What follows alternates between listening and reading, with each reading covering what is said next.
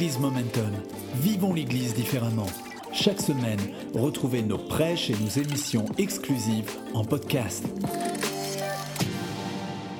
Je vous souhaite à tous la bienvenue à l'église Momentum. Avant de reprendre vos places, vous savez, c'est la coutume chez nous. Prenez un instant, transformez-vous en comité d'accueil et prenez un instant si vous n'avez pas salué encore les gens qui sont autour de vous. Euh, prenez un moment pour le faire. C'est tellement important. La fraternité, la convivialité. J'en profite également pour euh, souhaiter la bienvenue à tous ceux qui sont avec nous actuellement euh, sur euh, les réseaux Facebook, YouTube, Top Chrétien, Enseigne-moi. Soyez les bienvenus. Si vous êtes sur YouTube, mettez le petit pouce bleu pour que la vidéo ensuite aille dans le fil d'actualité de plein de gens. On est tellement heureux d'être ensemble. Est-ce que tu as été heureux de louer Jésus avec ceux qui étaient à côté de toi? Toujours une grâce et une bénédiction euh, d'être euh, euh, d'être ensemble. Et aujourd'hui, j'ai la joie de pouvoir apporter un message, de pouvoir poursuivre notre série d'enseignements sur la thématique qui s'appelle Fondation, c'est bon ça, il y en a quelques-uns qui suivent, qui m'encouragent. Euh, nous sommes dans une thématique depuis le début de l'année et notre jeûne et prière était là-dessus et euh, certainement que nous irons jusqu'à fin février également sur cette notion de la fondation. Et on a vu qu'une fondation euh, n'est pas faite que d'une seule chose. Une fondation, comme une fondation physique, est faite avec du sable, du ciment, de, euh, de l'eau, de la ferraille, du gravier, etc. Il y a plusieurs ingrédients. De la même manière, avoir une bonne fondation, c'est différents ingrédients. Et on a vu ensemble l'attention, l'obéissance à l'éternel, l'intention, on a vu euh, la crainte de l'éternel. Et aujourd'hui, j'aimerais voir avec vous, euh, je crois, un des ingrédients primordiaux. C'est-à-dire que si nous voulons, tout est primordial, mais, celui-ci est la clé pour que notre vie puisse s'élever. Il y a euh, cette notion vraiment tellement importante de l'humilité. L'humilité versus l'orgueil. Je crois que l'orgueil est littéralement une puissance qui nous tire vers le bas, alors que l'humilité est une vertu qui élève notre vie et qui élève notre âme. Et aujourd'hui, le titre de mon message dans cette thématique de fondation est L'humilité, la clé de l'élévation. Je crois vraiment que l'humilité est une clé pour que nos vies puissent passer dans une nouvelle dimension, pour que nos vies puissent s'élever. Euh, je, méditais là-dessus sur un texte euh, de la parole de Dieu et, euh, et- et- j'essayais de me mettre à la place du personnage. Vous connaissez sans doute cette histoire du roi Saül qui va voir un jour voir l'émergence, l'élévation d'un jeune homme qui s'appelle David. Et David va combattre un géant qui s'appelle Goliath. Tout le monde connaît l'histoire de David et Goliath. Et puis ensuite, David va faire partie de l'armée de Saül et il va remporter de magnifiques victoires. Et un jour, alors que David rentre avec ses troupes, euh, littéralement, euh, dans la ville, euh, Saül entend des chants. Il y a tout un, groupe de femmes qui sont en train de chanter et qui disent littéralement, Saül a tué ses mille, mais David a tué ses c'est 10 000. Et là, elle chante avec beaucoup d'entrain, certainement de la joie, peut-être des yeux qui pétillent devant ce jeune homme, etc. Et il y a tout ça. Et la Bible nous dit que lorsque Saül va voir ça, son cœur va s'assombrir. Littéralement, il y a quelque chose qui va, hum, qui va, qui va être très compliqué à gérer. Et, et là, j'étais en train de méditer là-dessus. Et j'ai essayé de me mettre un instant, essayons un instant, deux minutes, pas trop longtemps, mais deux minutes quand même. Essayons de nous mettre à la place de Saül. C'est compliqué quand même cette histoire. J'essaie de me mettre à, à sa place et je me dis, imagine un dimanche matin, alors que euh, Mathieu Bléry ou Jérémy Poulet ou, euh, ou Mathieu Perrault appréciaient, admettons, un dimanche matin, et que là, c'est la sortie de l'église, et que plein, tout le monde, là, on est sur, tout le monde est sur le parvis, puis moi, je suis juste au-dessus, il y a mon bureau, et là, je suis là dans mon bureau, puis d'un seul coup, j'entends toutes les femmes de l'église chanter sur le parvis. Euh, Patrice, c'était bien, hein, mais euh, Mathieu Perrault, Mathieu Bléry, ou Jérémy, eux, c'est dix fois, c'est 100 fois mieux. Je sais pas comment mon petit ego de pasteur mâle le prendrait. Je pense que ça doit être compliqué quand même à dealer ces choses-là. On, on a tendance à, à jeter la pierre comme ça sur Saül, mais je pense que ça doit être compliqué. Ça demande quand même beaucoup d'humilité, je crois, pour accepter qu'on élève des gens à côté de vous alors que vous étiez censé être ce leader-là, vous comprenez? Et, mais je pense que ça, c'est vrai pour tout le monde. Imaginez un jour, tu te, es, marié avec quelqu'un qui a déjà été marié, ok? Et, là, le, gars te regarde, dit Chérie, t'es bien, mais la femme avec qui j'étais autrefois a été vraiment sans fois mieux que toi. Hein. ça va être compliqué quand même. Hein? Ou euh, le mari que j'avais avant toi, il était vraiment bien mieux que toi. Là, il assurait vraiment mieux que toi. Hein je crois que c'est compliqué à, gérer ces choses-là. Et, et je crois que si on se laisse assombrir, littéralement, ça va nous tirer vers le bas. Et, on le voit même, il y a plein d'histoires comme ça dans la Bible, Caïn et Abel. Caïn, qu'est-ce qui s'est passé? Les deux ont fait une offrande et on sait que Dieu va agréer l'offrande d'Abel. Et, qu'est-ce qui va se passer? Caïn, de la même manière, son regard, son cœur va s'assombrir. Et là, Dieu va le voir. Et là, tu sais, Caïn, le péché est tapis à ta porte. Mais, si, tu, si tu relèves ta tête, tu peux t'améliorer. En fait, il l'encourage. Ils lui disent, let's go, tu peux. Demain, ça peut être mieux qu'aujourd'hui. Aujourd'hui, tu as, as failli, mais demain, ça peut être beaucoup mieux. Mais la réalité, Caïn, d'ailleurs comme Saül, vont laisser l'orgueil envahir leur cœur, va laisser, vont laisser les ténèbres imprégner totalement leur cœur, et on, sait que la fin de leur histoire n'est pas très belle. Et je crois que l'orgueil est une puissance qui nous tire vers le bas, mais l'humilité est une clé qui élève notre âme pour ressembler de plus en plus à Jésus et que tous ceux qui le croient disent Amen, applaudissent bien fort. Je le crois. La Bible dit ceci, que Dieu résiste aux orgueilleux, mais il fait grâce aux humbles. Dieu résiste aux orgueilleux, mais il fait grâce aux humbles. Je crois que dans la culture et dans la pensée du royaume de Dieu, plus tu t'abaisses, plus tu t'humilies, plus tu courbes les genoux devant Dieu, et plus Dieu te fait grâce, plus Dieu t'élève, plus Dieu te fait monter dans la grâce de Dieu. Je crois vraiment. La Bible dit, les premiers seront les... Et les derniers seront les premiers. C'est vrai dans toute la parole de Dieu. Et l'exemple parfait, ultime, magnifique, le plus beau des exemples, c'est Jésus. Philippiens chapitre 2, la Bible nous dit que Jésus n'a pas regardé. Alors qu'il était l'égal de Dieu, par humilité, il s'est abaissé jusqu'à nous. C'est pourquoi Dieu l'a élevé. Et qu'au nom de Jésus, tout genou fléchit. Comprenez-vous? L'humilité, c'est un principe spirituel. L'humilité est la clé de l'élévation. Jésus s'est humilié, Jésus s'est abaissé, c'est pourquoi Dieu l'a élevé. Et il y a cette réalité. Si je veux passer dans une nouvelle dimension, dans la dimension que Dieu a prévue pour moi, il y a un appel en tant que serviteur, en tant que servante, d'être humble, de, littéralement d'avoir ce cœur humble devant Dieu. La Bible dit quiconque veut être grand, quiconque c'est toi et moi, c'est tout le monde quiconque. Donc on a le droit de vouloir être grand. Quiconque veut être grand, qu'il soit le serviteur de tous. Il y a cette notion dans la parole de Dieu, si tu veux être grand, deviens un serviteur. Il y a cette notion dans la parole de Dieu, tu veux que ta vie s'élève, sois humble. Abaisse-toi dans la culture du royaume de Dieu. Plus tu es humble, plus tu vas t'abaisser et plus Dieu va t'élever. L'humilité est la clé de l'élévation. Premièrement, j'aimerais voir avec vous un premier point qui va être extrêmement rapide. Je ne vais pas y rester euh, longtemps dessus, sur ce que n'est pas l'humilité. Parce qu'il y a toutes sortes de fausses conceptions également sur, euh, euh, sur l'humilité. par exemple, l'humilité, n'est pas d'être invisible. Et les gens, on pense que euh, quelqu'un de humble, c'est quelqu'un que tu ne vois pas. C'est quelqu'un de timide. C'est quelqu'un de silencieux. C'est quelqu'un même qui, littéralement, a un manque euh, de confiance en lui. Et on, le voit ça. Hein. Euh, et, la réalité, ce n'est pas parce que tu es timide que tu es humble. Il y a des gens qui sont timides, j'en ai rencontré quelques-uns, et qui sont très orgueilleux. Hein, qui pensent qu'ils sont les meilleurs, mais ils n'osent pas l'exprimer. C'est tout. Comprenez-vous? Et, ça n'a rien à voir. Et c'est pas parce que ça, c'est des personnalités. Et c'est pas parce que tu as une personnalité un peu plus exubérante que ça fait de toi un orgueilleux. D'ailleurs, j'ai vu moi des gens euh, qui sont assez exubérants, mais qui sont les premiers à pleurer, à demander pardon parce que euh, dans leur exubérance, ils ont pu blesser des gens. Comprenez-vous? Donc, euh, le fait d'être extraverti, introverti, etc., c'est pas une notion. C'est pas parce que tu es timide, c'est pas parce que tu es réservé que ça fait de toi quelqu'un de humble. C'est juste des différences de personnalité. Et peut-être il y a des gens qui n'osent pas parce qu'ils ont tellement été brimés quand ils étaient enfants, etc., qui aujourd'hui sont complètement euh, recroquevillés. Il, peut y avoir toutes sortes de, réalités. Mais, l'humilité, c'est encore autre chose. L'humilité, c'est un état de corps. Je me souviens un jour, je vais dans une église et là il y avait euh, euh, une, une, personne qui euh, a fait un chant spécial et, et, là vraiment il y avait une onction, c'était magnifique, mais vraiment c'était vraiment le ciel était là quoi.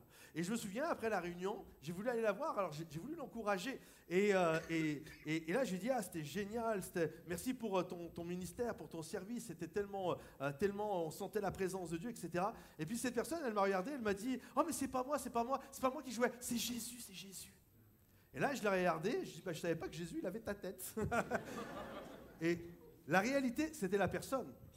Comprenez-vous?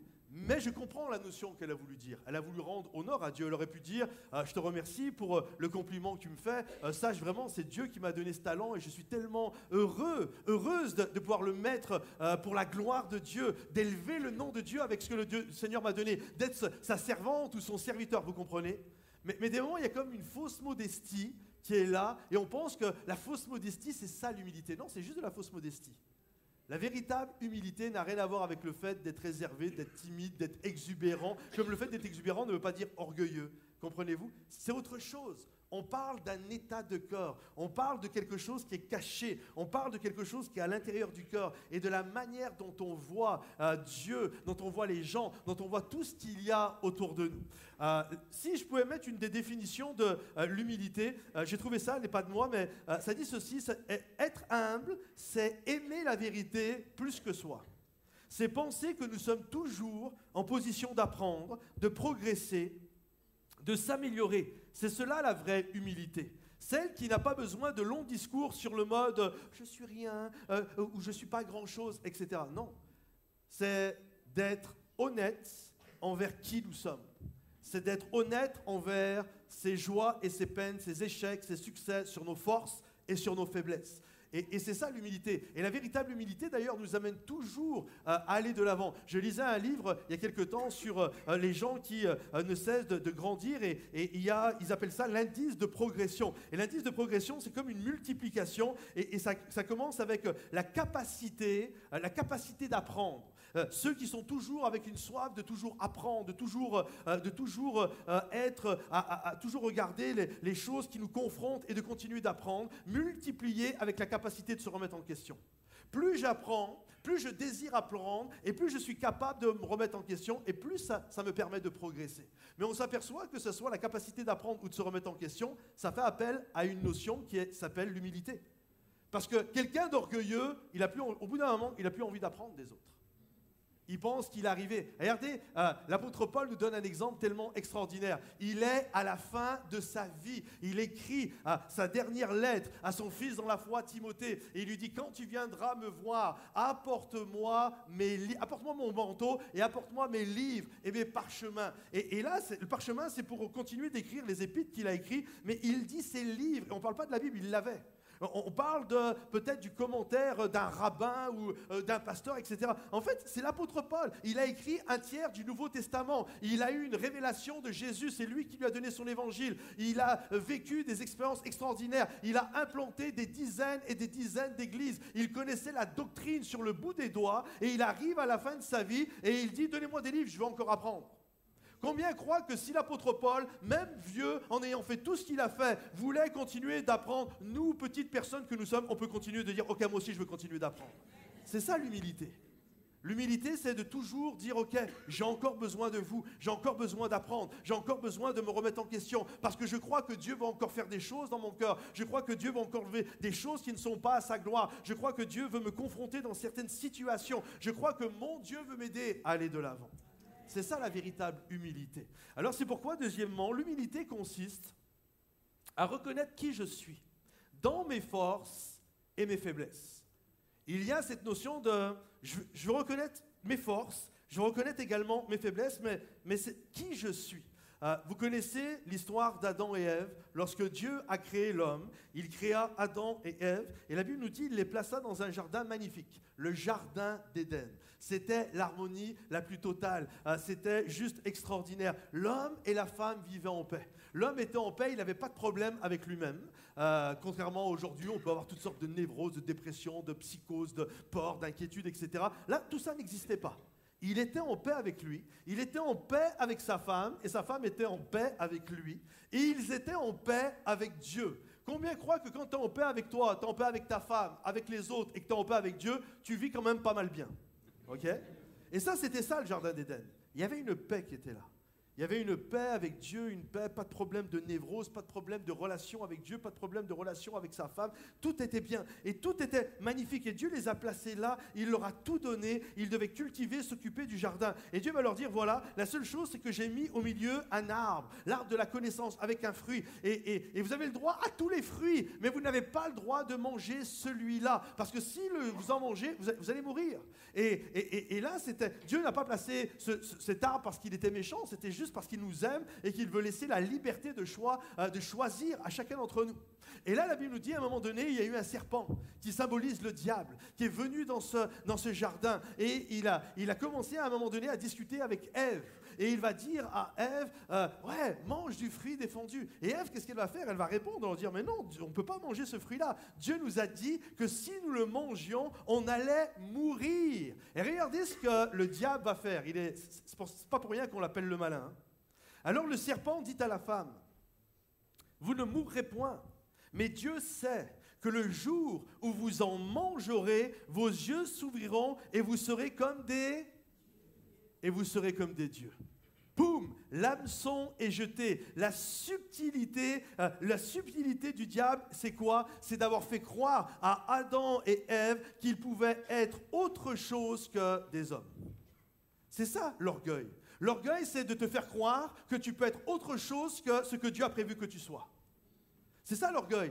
regardez la plupart des grands problèmes dans le monde, que ce soit euh, des gourous, que ce soit des, euh, des, hommes complètement euh, fous, mégalos, totalitaires, des Hitler, des Néron, des Staline, à travers l'histoire de ces gens qui pensaient des pharaons, qui pensaient qu'ils étaient Dieu. Ils pensaient qu'ils étaient Dieu sur terre, les gars, quand même. Et ça amène juste à une folie. Et, ça, il y a cette notion, je peux être autre chose que ce que Dieu a prévu que je sois. Et, et, alors que Dieu a prévu que Adam et Ève soient des hommes, le diable vient leur proposer autre chose. Tu peux être Dieu. Tu peux être comme Dieu. Vous pouvez être comme des dieux. En fait, c'est faux ce que, ce que Dieu a dit. Tu peux être comme des dieux. Qu'on s'entende bien. En, tant que, en tant que pasteur, en tant que prédicateur, et c'était pareil pour Luc Dumont dimanche passé, lorsqu'il prêchait, on, invite les gens, on encourage les gens qu'ils peuvent réussir dans leur vie. On encourage les gens à dire tu peux vivre autre chose que ce que tu vis aujourd'hui. Tu peux être autre chose que ce que tu es aujourd'hui. Mais qu'on s'entende bien, c'est toujours dans la pensée de le projet et le plan que Dieu a prévu pour toi mais pas en dehors de ça. Et c'est là où le diable vient avec sa subtilité. Tu peux être comme un Dieu. L'hameçon est jeté. Et là, d'un seul coup, l'orgueil. Ah ouais, je peux être comme Dieu. Et là, ils ont pris le fruit. Et ils l'ont mangé. Parce qu'ils voulaient être autre chose que ce que Dieu avait prévu qu'il soit. Et lorsque Dieu a créé l'homme, vous savez comment Dieu a créé l'homme? La Bible nous dit que Dieu avait tout créé. Et il a pris de la terre et il a façonné l'homme. Et littéralement, vous savez comment s'appelle la première couche de la Terre? L'humus. Tu peux mettre la, photo suivante, s'il te plaît? La photo suivante, c'est, vous voyez ici euh, une portion de la terre, et la première partie que vous voyez au-dessus, c'est ce qu'on appelle l'humus. Et lorsque Dieu a créé l'homme, il a créé l'homme avec cette partie-là. Il a créé l'homme avec de l'humus. Et c'est intéressant de savoir que la racine du mot humble vient du latin humus, signifiant terre, homme, humilité, humanité. En d'autres termes, c'est quoi l'humilité? Écoutez bien, c'est quoi le fait d'être humble? C'est de reconnaître son humanité. Dieu est Dieu et moi je suis un homme. Avec mes forces, avec mes faiblesses, j'ai pas tous les talents, c'est pour ça qu'on est une équipe, parce que d'autres ont des talents que moi je n'ai pas. Et c'est tout simplement ça l'humilité. L'humilité, c'est de reconnaître ce que je suis et ce que je ne suis pas. C'est je ne joue pas à monsieur parfait, je ne joue pas à être le meilleur du monde. Je, sais qui je suis, je connais mes forces, mes faux pas me collent à la peau, je traîne mes casseroles. Tous les matins, je me lève et parfois, je, vous le dis des moments, je suis fatigué de moi-même. Je, je sais qui je suis et je ne vais pas jouer au super pasteur, vous n'allez pas jouer au super chrétien, parce que quand on fait ça, c'est là où on rentre dans une espèce d'état de religiosité totale, où on fait de l'apparence, où on rentre dans une névrose, où on commence à être des hommes et des femmes durs qui passons notre temps à juger les autres. Sois un être humain. Comprenez-vous? Tu n'es pas Dieu, tu es un être humain. Tu es de l'humus, je suis de l'humus, nous sommes de la poussière et un jour nous retournerons à la poussière. Dieu est Dieu et je suis un être humain. Et c'est ça l'humilité. Je reconnais ce que je suis et je reconnais ce que je ne suis pas. Et lorsque je commence à réaliser ces choses-là, alors ma vie commence à changer. Dieu est Dieu. Et regardez, même quand les gens veulent vous attaquer, vous n'avez plus de problème. Parce que quand les gens commencent à vous attaquer, ou que euh, euh, lui, il a tué 6 000, l'autre c'est 10 000, qu'est-ce qui, ça vient activer quoi? Ça vient activer de l'orgueil en moi. Non, mais moi, je suis plus que ça. Non, tu es ce que tu es. Regardez, on l'a fait à l'apôtre Paul. C'est très intéressant. On l'a fait à l'apôtre Paul. On disait, euh, des gens critiquaient Paul et ils disaient que lui, ce n'était pas vraiment un vrai apôtre et que euh, Pierre, Jean, ça c'était des vrais apôtres. Mais, pas Paul. Paul, il n'a pas été avec Jésus, il n'était pas parmi les douze. Et, on disait que c'était le dernier des derniers. Et l'apôtre Paul, vous, lirez ça, c'est extrêmement intéressant. L'apôtre Paul va dire, il, va leur donner raison en disant, c'est vrai, euh, je suis le dernier des derniers, je suis le rejeton. Je suis comme un avorton, le dernier de la portée. Et il, dit, ok, c'est vrai, je suis le dernier des derniers, les amis. Vous avez raison, je suis qu'un avorton, je suis qu'un rejeton de toute la portée. Mais regardez comment il finit, c'est tellement bon, c'est tellement extraordinaire. Regardez ce qu'il dit. Il dit, mais par la grâce de Dieu, je suis ce que je suis. Et sa grâce envers moi n'a pas été vaine. Vous comprenez? Vous pouvez applaudir la parole de Dieu. Je suis ce que je suis. Je suis tout simplement ce que je suis et sa grâce envers moi n'a pas été vaine. Et j'aime tellement cette notion de l'apôtre Paul. Paul n'a pas essayé d'être autre chose que ce qu'il est. Et il le dit, c'est vrai que je suis le dernier des derniers. J'ai persécuté l'Église avant de donner ma vie à Jésus. J'ai fait des choses qui ne sont pas glorieuses. Je ne vais pas jouer à un rôle que je ne suis pas. Je suis ce que je suis. Mais il y a une chose que je sais. Avec toutes mes faiblesses, avec toutes mes erreurs, avec tous mes échecs, avec toutes mes réussites et ce que j'ai pu faire. En fait, la réalité, je suis qui je suis. Mais sa grâce envers moi n'a pas été vaine. Regarde ton voisin et dis-lui, tu es qui tu es. Joue pas un rôle, tu es qui tu es. Mais sa grâce envers toi, continue, mais sa grâce envers toi n'est pas vaine. Sa grâce envers toi n'est pas vaine. Et il y a cette notion. C'est pourquoi je finirai troisièmement et dernièrement. L'humilité est la racine de toutes les grâces, les amis. L'humilité est la racine de toutes les grâces. L'orgueil, écoutez bien, l'orgueil précède la chute, avant la ruine, le cœur de l'homme s'élève. Il s'élève tout seul, le gars, il, est une légende dans sa propre tête. Il, se monte tout seul. OK? Ben En fait, ça précède sa chute. Comprenez-vous ce que j'ai tout à l'heure en introduction? L'orgueil finit toujours par te tirer vers le bas. Même si tu penses que ça va t'élever, la réalité, ça t'amène toujours vers le bas. Mais l'humilité précède la... Mais l'humilité précède la gloire. C'est tellement important de pouvoir le comprendre. Un jour, Je, visitais une église et là, je discutais avec un des leaders dans l'église. Et puis, là, il me parlait d'un petit groupe où il y avait des problèmes. Il me dit, tu vois, lui, là, il a un problème avec la pornographie. Lui, il a un problème avec euh, l'alcool. Euh, lui, c'est avec le jeu. Puis là, il monte une autre personne. Euh, elle, elle n'a pas tous ces problèmes, mais elle, elle a un problème avec l'orgueil. Et, moi, dans mon cœur, ça m'a interpellé. Parce que je me suis dit, en fait, il est en train de placer l'orgueil sur le même niveau que le reste. J'aimerais vous dire, les amis, il n'y a rien de pire que l'orgueil. Rien de pire que l'orgueil. C'est, ah, oh, il est en train de classifier les péchés. Oui, je le fais. Il n'y a rien de pire que l'orgueil. Il n'y a rien de pire. Vous savez pourquoi l'enfer existe?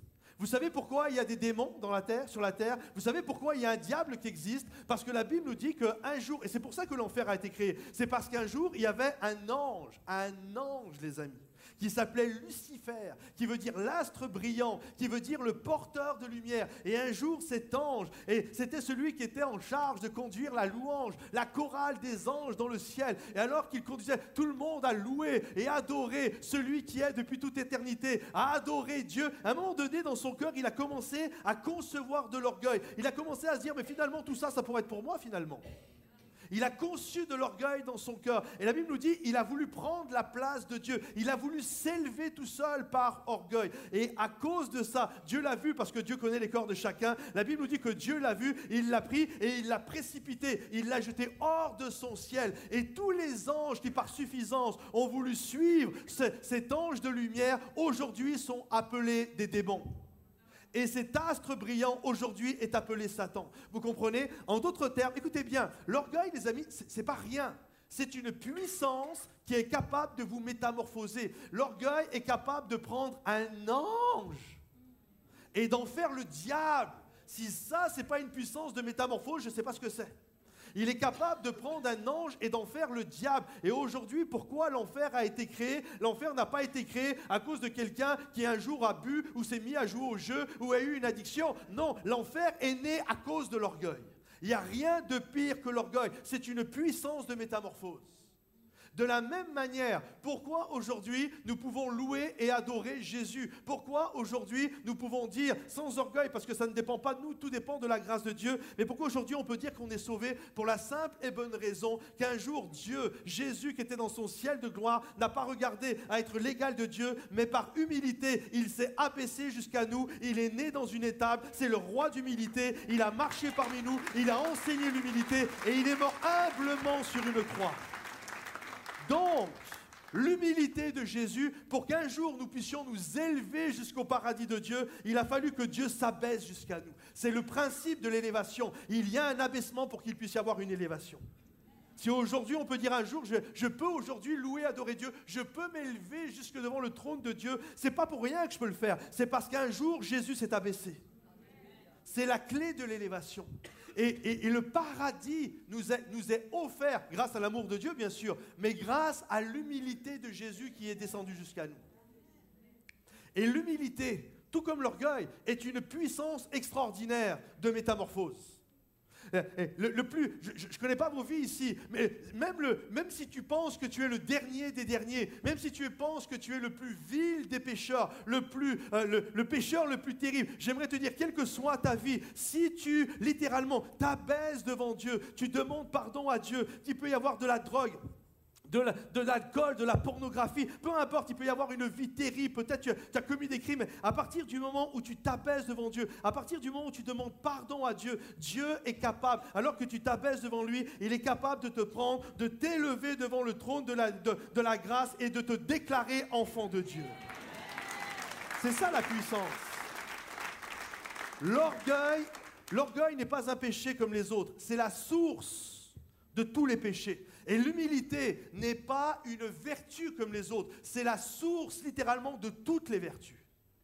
L'humilité est la clé pour qu'un jour, ton âme, pour que tu puisses aller. imaginez avec moi un instant, imaginez, je vais demander aux musiciens si vous pouvez euh, revenir s'il vous plaît. Imaginez un instant, euh, si nous étions tous guidés, là, ensemble, les amis, si nous étions tous guidés par l'humilité de Jésus. Ce serait extraordinaire que tu regardes ton frère, ta soeur, ton mari, ton épouse, ton pasteur et ton pasteur, chacun d'entre vous, et qu'on tous là on se regarde comme l'autre étant supérieur à moi-même. Est-ce que vous croyez que ça va régler pas mal de problèmes? En règle générale, les problèmes viennent parce que je veux gagner mon point, parce que c'est moi qui ai raison, et que toi, tu as tort. Forcément, toujours moi qui ai raison, et toi, tu as tort. C'est toujours comme ça et que, etc., etc. Parce que moi, je veux plus de pouvoir, parce que moi, je veux plus de ceci, parce que moi, je veux, parce que moi, je veux m'élever plus, etc. Mais imaginez que tout ça disparaît et que nous étions motivés et guidés et animés par les sentiments d'humilité de Jésus. D'un seul coup, on voudrait la réussite de tout le monde. On voudrait la guérison de tout le monde. On voudrait le bonheur de tout le monde.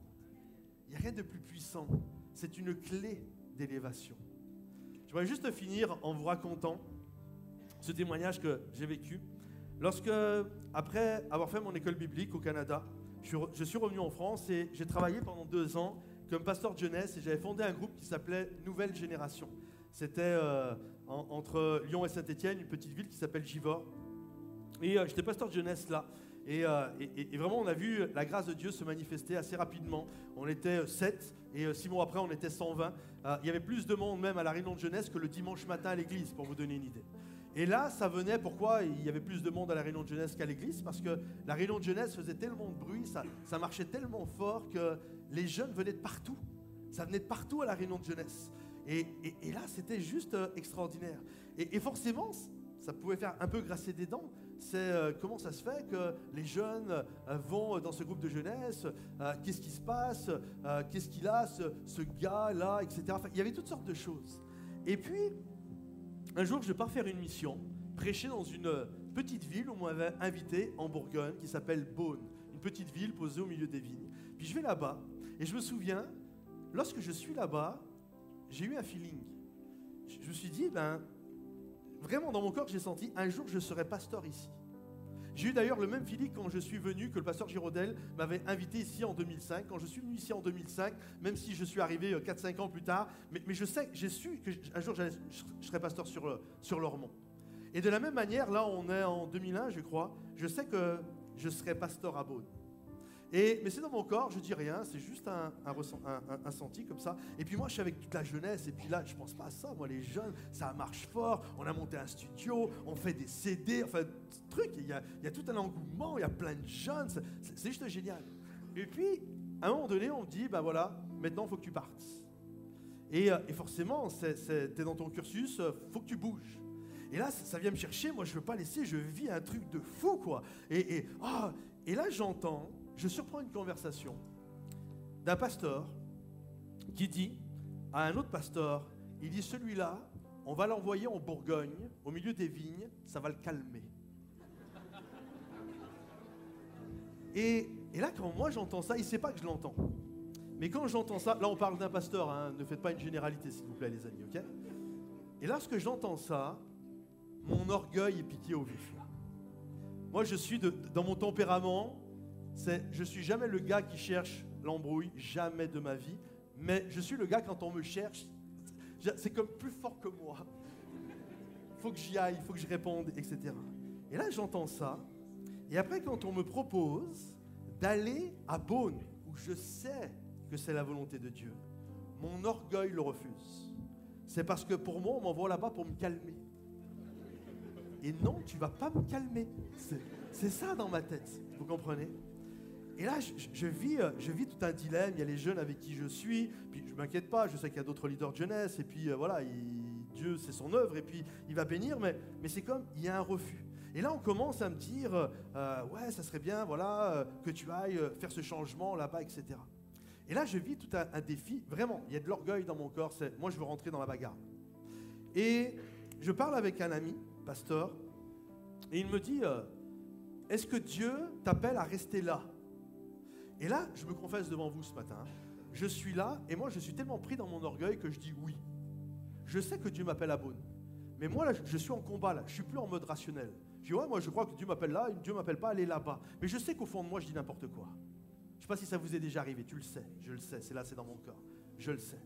Et là, il me dit ben, faut que tu sois prêt à le dire à tous les pasteurs quand il y aura une pastorale et que tu es prêt à assumer les conséquences. Si Dieu t'appelle à être là, il faut que tu obéisses à Dieu.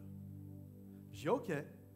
Et là, je me souviens, je suis dans une réunion de prière et une personne qui apporte un don, une prophétie, qui dit littéralement, et moi je suis à côté, j'hallucine quand j'entends ça. La personne dans, dans la prophétie dit, voilà, les hommes veulent t'envoyer à un endroit, et toi tu veux pas. et tu veux pas parce que tu penses que les hommes t'envoient là-bas parce qu'ils veulent t'effacer, parce qu'ils te veulent du mal, etc. Et la prophétie dit, mais sache que je suis Dieu et qu'au-delà d'eux, c'est ma souveraineté et c'est ma volonté que ça se passe comme ça. Vous pensez que ça m'a suffi?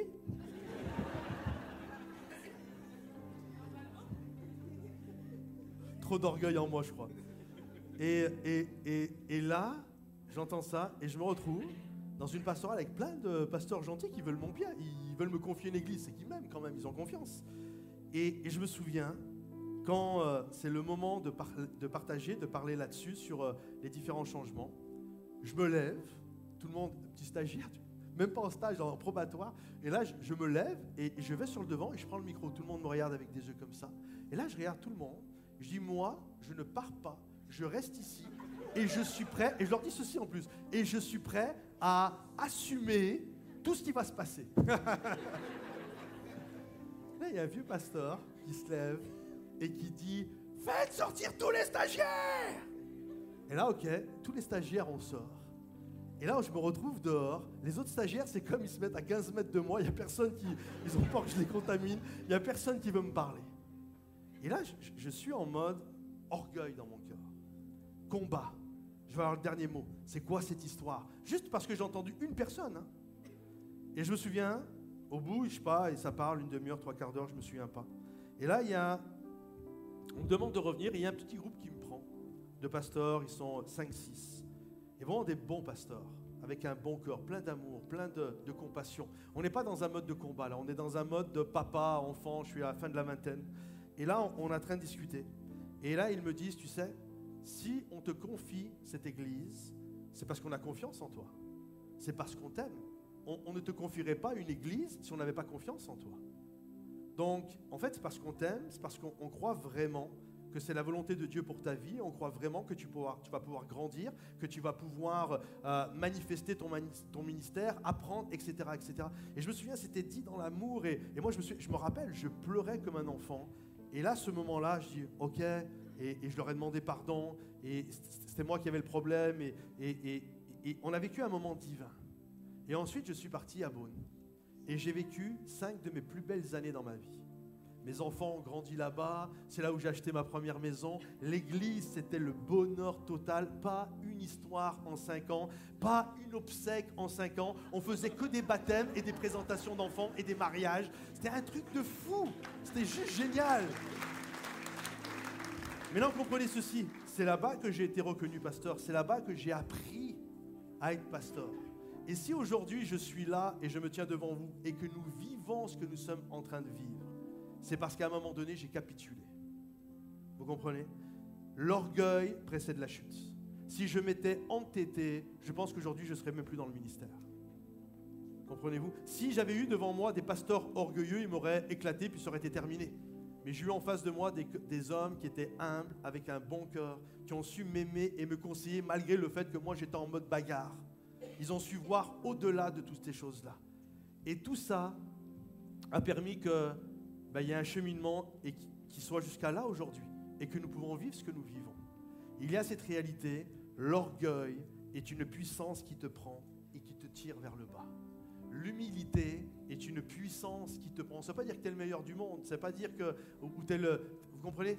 Mais ça te prend et ça t'amène, ça élève ton âme dans ce que Dieu a prévu pour ta gloire et que tous ceux qui le croient disent amen et applaudissent bien fort. Est-ce qu'on peut se lever tous à notre place là? Et juste euh, si on peut un instant, toute l'équipe de louange va nous conduire dans, un chant qui s'intitule Je m'abandonne, mais juste là où tu es. Est-ce que tu peux commencer à lever tes mains? Là, si tu es, il y en a qui sont derrière leur écran, euh, en famille ou tout seul, peu importe, mais là où vous êtes, dans ce lieu ou ailleurs, juste commence à élever ton âme, tes bras, tes mains, ton cœur devant le roi des rois. Et juste lui dire, je m'abandonne. Je ne veux pas être autre chose que ce que tu as prévu que je sois.